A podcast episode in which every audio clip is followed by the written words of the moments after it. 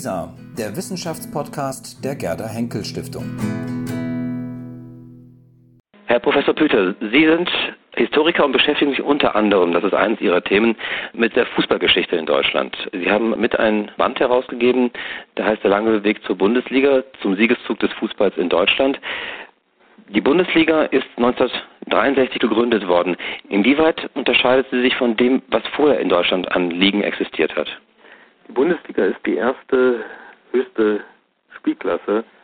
Erst mit der Gründung der Fußball-Bundesliga konkurrieren die besten Mannschaften Deutschlands in einem regelmäßigen Wettbewerb auf gewissermaßen nationaler, das hieß damals bundesdeutscher Ebene. Das ist eine Innovation, weil es die regionale Zerrissenheit des deutschen Fußballs überwand und auch dazu führte, dass die Leistungsdichte stärker wurde und dass der deutsche Fußball in den 60er Jahren, zweiter Platz 1966 bei der Weltmeisterschaft, vor allem in den 70er Jahren international so gut dastand, hängt auch damit zusammen, dass die Fußball-Bundesliga die Spielstärke des Ligenbetriebes ganz entscheidend verstärkt hat. War es denn einfach für die Macher der damaligen Fußball-Bundesliga, ein altes Modell zu stoppen und ein neues zu beginnen? Also anders gefragt, wie hoch war denn die Akzeptanz der Fußball-Bundesliga? Mit der Fußball-Bundesliga wird nicht nur die höchste deutsche Spielklasse begründet, sondern es wird auch der Amateurfußball ad acta gelegt mit gewissen Einschränkungen. Noch gibt es gewisse Gehaltsobergrenzen, also es gibt noch nicht das Bekenntnis zum absoluten Profitum, obwohl findige Vereine auch Wege gefunden haben, bestimmte Ausnahmesituationen zu nutzen, um die besten Spieler auch entsprechend zu bezahlen. Das muss man wissen, weil der deutsche Fußball das Amateurideal lange gepflegt hat, nach außen hin, allerdings auch schon damals unter den vermeintlichen reinen Amateurbedingungen durchaus Wege gefunden wurden, zumindest verkappte Berufsspieler zu schaffen. Insofern war die Einführung der Bundesliga auch das Bekenntnis zum Profifußball und entsprach durchaus auch dem Ideal der Leistungsgesellschaft. Gewissermaßen marktwirtschaftliche Strukturen wurden nun endlich auf den Fußball, auf den populärsten deutschen Sport übertragen. Insofern war es eine gewisse verspätete Anerkennung von gesellschaftlichen und ökonomischen Realitäten. Wie haben denn die Zuschauer vor allem den Fußball, die neue Bundesliga damals angenommen? Ursprünglich hatten wir die Regionalligen, die Oberligen, die es gegeben hat. Und jetzt gibt es eine Bundesliga, in der eben nicht mehr alle Mannschaften vertreten, sondern nur eine bestimmte Auswahl. War die Akzeptanz anfangs trotzdem groß?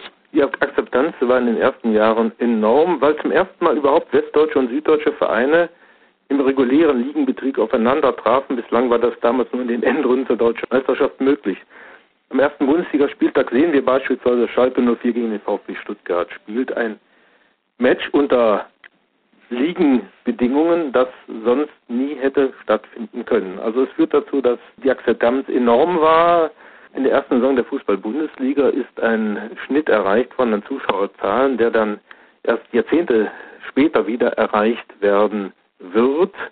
Die Menschen waren, wenn man so will, heiß darauf, dass nun die besten Vereine Deutschlands, damals noch 16, in insgesamt 30 Begegnungen dann den deutschen Fußballmeister, über 30 Spiele hinweg den besten Club, die sich kristallisieren ließen, das dann der erste FC Köln war, weil er damals der Verein war, der unter den professionellsten Bedingungen gearbeitet hat. Die Bundesliga ist in dieser Saison 50 Jahre alt geworden. Wenn man die größten Zäsuren ziehen möchte aus dieser 50-jährigen Geschichte, wo würden Sie so Meilensteine setzen?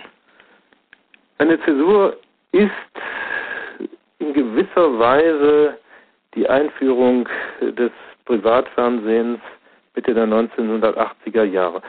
Man ist im Rückblick versucht, die Bundesliga als eine reine Erfolgsgeschichte darzustellen. Da gerät ein wenig aus dem Blick, dass in den späten 70er bis Mitte der 1980er Jahre der Fußball in eine Krise geriet, der Bundesliga-Fußball. Die Zuschauerzahlen sanken dramatisch ab. Spitzenspiele, die früher zu ausverkauften Stadien führten, wie zwischen Bayern München, Borussia Mönchengladbach, fanden vor halbleeren Rängen statt. Das hing damit zusammen, dass das geänderte Freizeitverhalten dazu geführt hat, dass die Menschen weniger ins Stadion gingen, dass der Tennis als Fernsehsportart mit Boris Becker, Steffi Graf, Michael Stich plötzlich dem Fußball in die Medien Konkurrenz machte. Und nun Durch die Einführung des Privatfernsehens waren die Fernsehübertragungsrechte plötzlich zu einer begehrten Ware geworden, um die jetzt die privaten Anbieter Sat1, RTL konkurrierten und damit haben sich den Clubs ganz neue Einnahmemöglichkeiten erschlossen. Am Anfang der Bundesliga waren die Einnahmequellen durch die Übertragungsrechte minimal. Sie sind um das 20-fache im Verlaufe der Zeit gesteigert worden, sodass dann die Clubs dank der Fernsehübertragungsrechte für das Produkt Bundesliga ganz neue Möglichkeiten besaßen.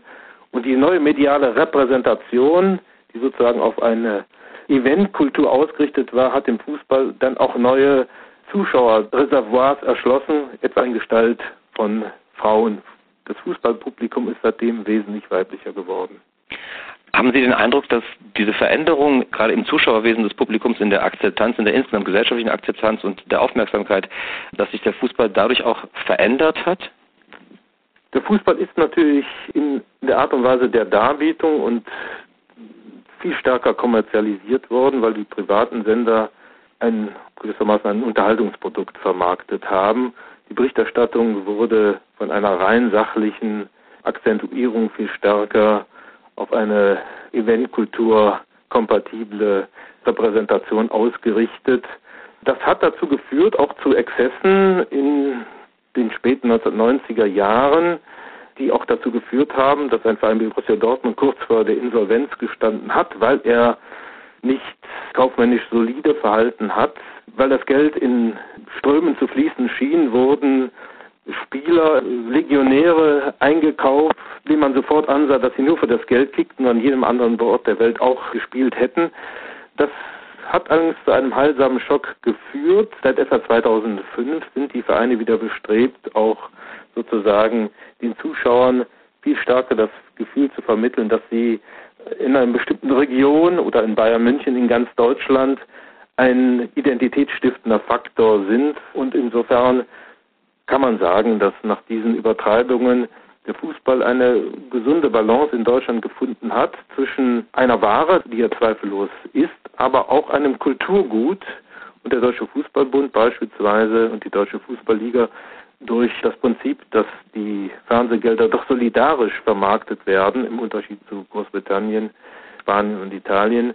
Das führt dazu, dass eben auch die ökonomisch schwächeren Vereine, die unter defizitären Standortbedingungen leiden, in diesem Wettbewerb nicht abgehängt werden. Und insofern könnte man sagen, dass das Modell der sozialen Marktwirtschaft sich auch im deutschen Fußball bewährt hat. Sie haben zwei wichtige Stichworte gerade noch genannt, die ich hervorheben möchte. Identität und Kulturgut. Wir haben spätestens seit der WM 2006 in Deutschland einen Neubau an Stadien erlebt, die es glaube ich, zuvor in der Geschichte der Bundesliga so nicht gegeben hat. Welchen Stellenwert haben diese neuen Stadien in den Städten? Sie werden oft als Kathedralen des Sports sozusagen bezeichnet. Wie schätzen Sie das ein? Die Modernisierung der Stadien hat viel dazu beigetragen, dass die Zuschauerzahlen in die Höhe geschnellt sind. Keine Liga der Welt, die durchschnittlich so viele Zuschauer zum Ligabetrieb anzieht wie die Fußball-Bundesliga, was auch mit den großen modernisierten Stadien zu tun hat, die nun fußballfreundlich geworden sind, dadurch, dass die Laufbahn mit Ausnahme des Olympiastadions in Berlin entfernt worden ist, dass auf Familien, aber auch auf sozusagen kommerzielle Nutzer ausgerichtete Plätze geschaffen wurden. Das Stadion ist nun auch ein Ort der Unterhaltung geworden. Die Stadien selbst haben natürlich ihren etwas altbackenen Charme verloren. Das sind nicht mehr die Stadien oder nur in wenigen Fällen, die sozusagen einem Stadtteil ihre Identität geben. Es sind die großen, auf der grünen Fläche der Wiese entstandenen, wie die Allianz Arena in München, Neu- und Ausgründungen, die perfekt an den öffentlichen Verkehr angeschlossen sind. Aber sie werden akzeptiert, sie erfreuen sich einer enormen Popularität und insofern sind sie ein Teil einer Stadtkultur, der stadträumlichen Erschließung durch den Sportbetrieb und insofern hat die Bundesliga auch dazu beigetragen, die Stadtlandschaft neu zu strukturieren. Ein Thema, was zurzeit sehr oft diskutiert wird, das ist das Thema Gewalt in Stadien, Gewalt in der Fußball-Bundesliga. Sind die Ausschreitungen, die man zuletzt erlebt hat, beispielsweise in Frankfurt, in Berlin oder auch in Köln, sind das neue Erscheinungen oder hat es Gewalt im Fußball schon immer gegeben? Gewalt im Fußball hat es immer gegeben. In den 1920er Jahren gab es gewalttätige Aktionen, die heute dazu führen würden, dass man entsetzt die Hände über den Kopf zusammenschlagen würde. Auch in den 60er, 70er Jahren war der Fußball nicht gewaltfrei. Auch die Sicherheitskräfte haben damals in gewissen Stadien sich durchaus damit abgefunden, dass Auswärtsfans, die so mutig waren, mit den Vereinsfarben sich auf fremdes Terrain zu wagen, damit rechnen mussten, von den Hooligans des heimischen Clubs in irgendeiner Weise belästigt zu werden.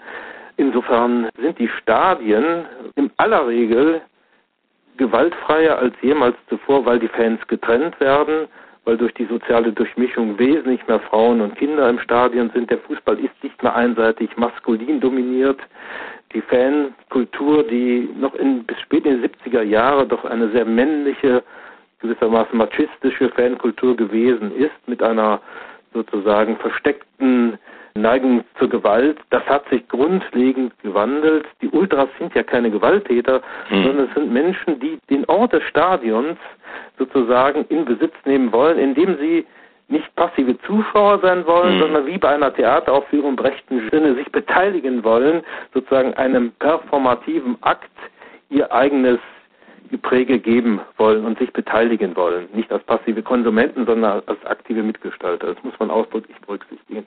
Wenn es hier und da zu Ausschreitungen kommt, finden die meistens außerhalb des Stadions statt. In jüngster Zeit hat es dann auch in Stadien selbst durch das gezielte Schießen von Leuchtraketen gewalttätige Aktionen gegeben, die sich aber im Regelfall auf ganz wenige Vereine und Problemclubs bei ganz wenigen Problemspielen beziehen. Der Eindruck, dass ein ganz normales Bundesligaspiel, nehmen wir beispielsweise das Bundesligaspiel zwischen Fortuna Düsseldorf und dem SC Freiburg, dass das ein potenziell gewalttätiges Spiel sein sollte, dieser Eindruck ist vollkommen unzutreffend. Mhm. Eine letzte Frage zum Schluss. Wann waren Sie zuletzt im Stadion? Wann gehen Sie wieder ins Stadion? Ich war zuletzt im Stadion beim Europapokalspiel des VfB Stuttgart gegen Steaua Bukarest. Das war letzte Woche. Ich werde morgen wieder ins Stadion gehen mit meiner ältesten Tochter zum Bundesligaspiel des VfB Stuttgart gegen den gegen Hoffenheim. Ja, dann drücken wir Ihnen alle Daumen. Viel Spaß im Stadion und vielen Dank für dieses Gespräch. Ja, ich habe zu danken.